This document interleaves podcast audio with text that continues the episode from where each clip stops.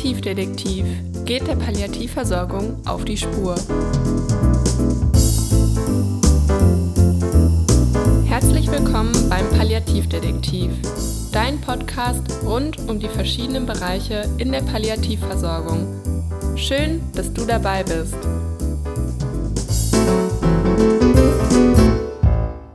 Mein Name ist Chantal und heute spreche ich mit Alexander Kula über das stationäre Hospiz. Alexander leitet das Hospiz am Ohmplatz in Erlangen. Das stationäre Hospiz ist eine Einrichtung der Diakonie Erlangen.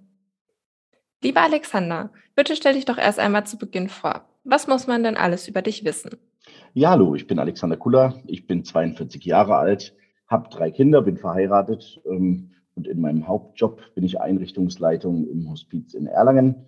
Zum Ausgleich ähm, mache ich viel mit Fotografie, ich male, bin kreativ ähm, und ich habe natürlich meine Familie, die mir ähm, viel Ausgleich beschert. Sehr schön. Wir wollen ja heute über das stationäre Hospiz sprechen. Und das haben sicherlich schon viele Menschen gehört und vielleicht sich noch nicht getraut, weiter nachzufragen. Ähm, deswegen frage ich jetzt mal, was ist denn überhaupt ein stationäres Hospiz?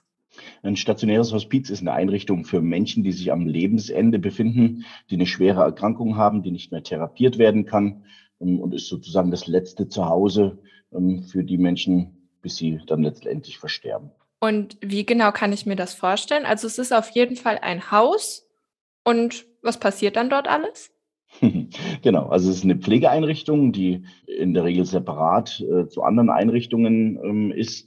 Wir haben alles ähm, Pflegekräfte, examinierte Pflegekräfte und wir versorgen die schwerkranken Menschen und ihre Angehörigen dort bis zum Lebensende. Ähm, die Menschen ziehen bei uns ein. Ähm, das sind keine Patienten bei uns im Hospiz, sondern wir nennen sie Gäste. Die haben ihr Einzelzimmer und werden dort in allen Belangen versorgt, pflegerisch, medizinisch, mit Essen und Trinken und mit allem, was ihnen gut tut am Lebensende. Mhm. Du hast jetzt gerade gesagt, auch die Angehörigen ziehen die dann auch mit ein? Also vor Corona war es tatsächlich so, dass ähm, auch mal Angehörige mit eingezogen sind, ähm, wenn die Lebenssituation das einfach erfordert hat, beispielsweise der Gast sehr, sehr unruhig ist, äh, wenn die Ehefrau nicht da ist, da sind die Leute schon mal mit eingezogen. Mit Corona haben wir das jetzt aufs Nötigste reduziert. Wir bieten Übernachtungen ähm, für ein paar Nächte an, wenn es auf die letzten Tage zugeht. Einziehen aktuell gerade nicht mehr. Wir hatten tatsächlich auch schon eine Frau und ein Kind, die mit ihrem Mann da eingezogen sind im Hospiz. Ähm, die hatten keine Bleibe. Das waren Flüchtlinge, ähm, hätten sonst in der Asylunterkunft schlafen müssen. Ja, also wir schauen halt, wie die Situation äh, der Leute ist die wir aufnehmen. Und wie genau läuft das Ganze dann ab? Also woher kommen die Leute oder wie kommen die überhaupt zu euch? Genau, also wir übernehmen die meisten Leute ähm, aus Kliniken oder von zu Hause. Wenn die Therapie nicht mehr machbar ist, ähm, derjenige muss bei uns angemeldet sein. Ähm, das machen manchmal die Leute selber. Ähm, in den meisten Fällen sind es die Angehörigen oder der Sozialdienst aus dem Klinikum, der die Menschen bei uns anmeldet. Ja, und wenn wir dann einen Platz frei haben, dann können wir denjenigen aufnehmen bei uns. Wie viele Plätze habt ihr denn? Wir haben zwölf Plätze in unserem Hospiz. Und äh, allgemein sind Hospize ähm, mindestens acht Betten und maximal 16 Betten groß. Ähm, das ist so eine feste Größe, die ein Hospiz haben muss. Ähm, bundesweit ist einheitlich vorgeschrieben. Genau, und mit zwölf Plätzen sind wir, glaube ich, ganz überschaubar. Und noch so, wie es sein soll, in einem ähm, Kontext, der eher an zu Hause erinnert als an die Klinik. Ja. Gibt es denn noch weitere Punkte, außer jetzt die Bettenzahl, was ihr dafür tut, dass sich die Gäste und auch die Angehörigen ja zu Hause und wohlfühlen? Die Gäste können ihre Zimmer einrichten, so wie sie das möchten.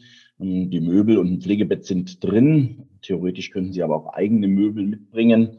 Und dann können Sie Ihr Zimmer im Prinzip so gestalten, wie Sie das gerne möchten. Sie können sich Bilder aufhängen. Sie können äh, Ihr Zimmer schmücken ähm, und ausdekorieren, wie Sie das möchten. Genau, da ist relativ viel Spielraum eigentlich vorhanden, ähm, dass Sie es so gut wie möglich einrichten können. Naja, und dann haben wir im Hospiz selbst auch ähm, eine wohnliche Atmosphäre geschaffen. Wir haben ein Wohnzimmer, wo die Leute zusammenkommen können zu Feierlichkeiten, wo die Angehörigen auch mal zusammensitzen können ja, also wir tun relativ viel allein mit der optischen Gestaltung, dass die Leute sich wohlfühlen bei uns. Gibt es denn auch noch so weitere Veranstaltungen? Also ich kenne, in manchen Hospizen gibt es ja auch den Tag der offenen Tür zum Beispiel. Genau, und Tag der offenen Tür versuchen wir alle paar Jahre mal zu machen, weil wir feststellen, dass selbst in der Region das Hospiz noch nicht so bekannt ist und viele Scheu davor haben, in ein Hospiz reinzugehen. Ähm, und ansonsten haben wir kleine Veranstaltungen. Wir bei uns zum Beispiel haben eine kleine Auszeit, die wird von ehrenamtlichen Hospizbegleitern organisiert, einmal im Monat, ähm, wo Angehörige und Gäste zu einem bestimmten Thema eine Veranstaltung machen. Zuletzt hatten wir einen Kinoabend zum Beispiel. In Erlangen gibt es ein Volksfest. Das holen wir dann auch ins Hospiz immer zu der Zeit, wo Bierbänke aufgestellt werden, äh, Bier getrunken wird und Brezen mit Oberster gegessen werden. Mhm. Ja, wir versuchen ein bisschen was anzubieten ähm, wollen die Gäste aber nicht überfordern mit zu vielen ähm, Festen und Feierlichkeiten, so wie es vielleicht im Pflegeheim ist, ähm, sondern bei uns sollen sie schon zur Ruhe kommen ähm, und dann halt ab und zu mal so, so eine Kleinigkeit genießen können. Ja, du hast jetzt die Feste schon direkt angesprochen. Das heißt, ich sag mal, so ein Vorurteil ist ja oft, dass alle Menschen bei euch traurig sind, sowohl die Gäste, die Angehörigen als auch das Personal. Ihr seid alle traurig und es wird den ganzen Tag nur geweint. Das klang jetzt nicht so. Nee, ist überhaupt nicht so. ähm, tatsächlich begegnet mir das Vorurteil auch sehr, sehr oft. Vor Corona haben wir die Leute dann immer zu uns eingeladen, haben ganz viele Besichtigungen auch im Hospiz gemacht mit Schulklassen und die Angehörigen waren zum Erstgespräch bei uns. Also natürlich wird bei uns auch mal geweint. Ähm, logisch, das ist eine schwere Situation, in der die Leute bei uns sind. Wir vom Personal her ähm, ja, sind auch manchmal traurig, natürlich wenn wir einen Gast sehr, sehr lang begleitet haben oder die Begleitung sehr intensiv war. Aber wir versuchen in der Regel viel zu lachen und wollen einfach das Leben äh, der Leute so schön wie möglich machen. Und da hört, gehört Lachen einfach dazu. Ähm, da dürfen die Kinder auf dem Gang rumrennen. Da kommen die Klinik-Clowns ähm, und ähm, versuchen, äh, schöne Momente zu bescheren. Also wir haben eigentlich ganz viele Dinge, ähm, wo wir sehr viel lachen. Ähm, auch wenn gerade jemand äh, verstorben ist bei uns auf Station, heißt das nicht, dass jetzt jeder traurig und leise sein muss. Äh, auch dann kann auf den Gang gelacht werden. Natürlich immer an die Situation angepasst, ganz klar. Wer arbeitet denn eigentlich alles bei euch im Hospiz? Ja, das sind ganz, ganz viele Leute, die im Hospiz arbeiten. Ähm, wir haben natürlich die Pflegekräfte, die die äh, Pflege machen. Wir haben mich als Leitung ähm, des Hospizes. Ähm, wir haben zwei Leute, die im Sozialdienst arbeiten, eine Sozialarbeiterin und eine Gerontologin. Ähm, die kümmern sich um Anfragen und Aufnahmen.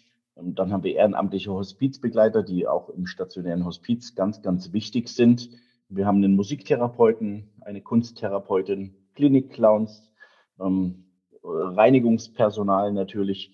Wir haben eine Seelsorgerin, die dreimal in der Woche bei uns ist und eine Verwaltungskraft, die sich um den ganzen Papierkrieg kümmert. Ähm, und natürlich haben wir die Hausärzte, die die ähm, Menschen medizinisch bei uns begleiten im Hospiz. Und das heißt, die kommen dann immer zu Besuch sozusagen zu euch? Richtig, die Hausärzte kommen immer zur Visite, ähm, meistens zwischen ihren Sprechzeiten, die sie so in der Praxis haben, und schauen sich die Leute an, reden mit ihnen, nehmen sich ausreichend Zeit, passen die Medikamente an. Genau, so dass eine gute Versorgung möglich ist. Das sind aber ganz schön viele Personen. Ja, äh, bei uns arbeiten sehr, sehr viele Leute. Ähm, insbesondere Pflegekräfte sind wir äh, sehr viele, wenn man das vergleicht mit Klinik oder Pflegeheim. Ähm, bei uns ist zum Beispiel so, dass in der Frühschicht ähm, eine Pflegekraft drei Gäste versorgt. Wenn man da an die Klinik denkt, äh, da versorgt man 15 Patienten. Das ist schon ein großer Unterschied. Mhm. Wenn ihr so viel Personal habt, ist das doch bestimmt ganz schön teuer, oder? Ja, vom Prinzip her hast du recht. Ähm, unser Tagessatz ist äh, über 400 Euro. Ähm, es ist aber tatsächlich so, dass die Gäste selber da keinen Eigenanteil zahlen müssen, ähm, sondern dass das alles die Kranken- und Pflegekasse übernehmen. Ähm, dazu ist es aber ganz, ganz wichtig, dass die Hospizindikation auch ganz klar gestellt ist und die Notwendigkeit für ein Hospiz da ist. Ähm, und dann übernehmen das die Kranken- und Pflegekassen tatsächlich. Mhm. Und was bedeutet diese Indikation? Genau, die Indikation ist, dass eine schwere Erkrankung ähm, da ist, die nicht mehr therapiert werden kann.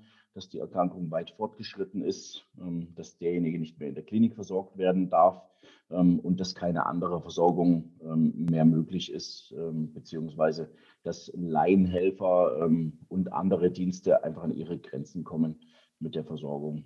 Genau, weil zum Beispiel die Symptomlast so hoch ist oder große Wunden da sind, die nicht versorgt werden können. Hm, habt ihr denn auch sowas wie ein Ritual, wenn jetzt ein Gast zum Beispiel verstorben ist? Ich habe das mal gehört ähm, in einem stationären Hospiz, in dem ich auch war, dass einmal eine Kerze angezündet wurde an einem Ort. Und sobald man quasi das Hospiz betreten hat, hat man sofort auf die Kerze geguckt und wusste, okay, seitdem ich das letzte Mal da war, ist jemand verstorben. Ja, genau, das haben wir auch als Ritual eingeführt. Ähm, eine ganz große Kerze brennt immer, wenn jemand ähm, verstorben ist. Ähm, und die brennt dann so lange, bis derjenige das Haus verlassen hat, vom Bestatter abgeholt wurde ja, äh, das ist uns ganz wichtig, dass man das weiß, dass jemand Verstorbenes da ist. Ähm, wir machen da kein Geheimnis draus. Das gehört bei uns einfach dazu, dass die Leute sterben. Und wir äh, kommunizieren das auch, wenn Gäste, die mobil sind ähm, im Hospiz, die noch rumlaufen, das sehen und fragen, was die Kerze bedeutet, dann sprechen wir da auch drüber und sagen denen, dass das einer der Gäste verstorben ist. Ist uns ganz wichtig, dass ähm, offen mit dem Thema umgegangen wird und das nicht im stillen Kämmerchen geschieht. Und was bekommt ihr dann so für Reaktionen? Ja, es kommt ganz darauf an, wie die Gäste so drauf sind und wie die Angehörigen drauf sind. Natürlich ähm, sind sie alle in der gleichen Situation, äh, wo jemand schwer krank ist oder bald sterben wird. Ähm, das kann schon mal dazu führen, dass äh, erstmal Traurigkeit äh, und ja, keine Worte da sind. Ähm, das kann schon passieren, aber in der Regel ähm, ist da das Verständnis groß und, und die Leute freuen sich auch, ähm, dass wir so transparent kommunizieren und dass wir das sagen und so offen und ehrlich mit dem Thema umgehen. Also negative Reaktionen gibt es da kaum. Das ist gut. Hast du denn vielleicht noch ein Beispiel, was du mit uns teilen möchtest, was dir besonders in Erinnerung geblieben ist? Vielleicht von einer, ja, ein sehr, sehr schönes Beispiel, eine besondere Situation? Ach, da gibt's viele. da, da könnten wir eine eigene Folge für machen.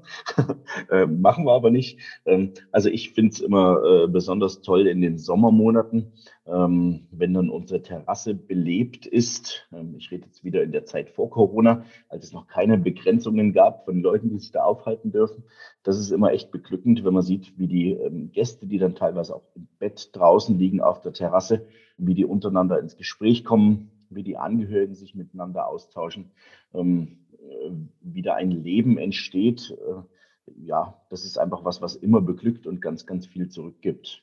Naja, und dann gibt es die Situationen, wo Menschen uns ähm, kurz vorm Versterben sagen, dass das die schönste Zeit ähm, ihres Lebens war hier im Hospiz. Das ist, äh, ja, das ist was, was einem ganz, ganz nahe geht, ähm, wo man eigentlich gar keine Worte dafür hat. Ähm, ja, das zeigt, dass wir unsere Arbeit, glaube ich, ganz, ganz gut machen.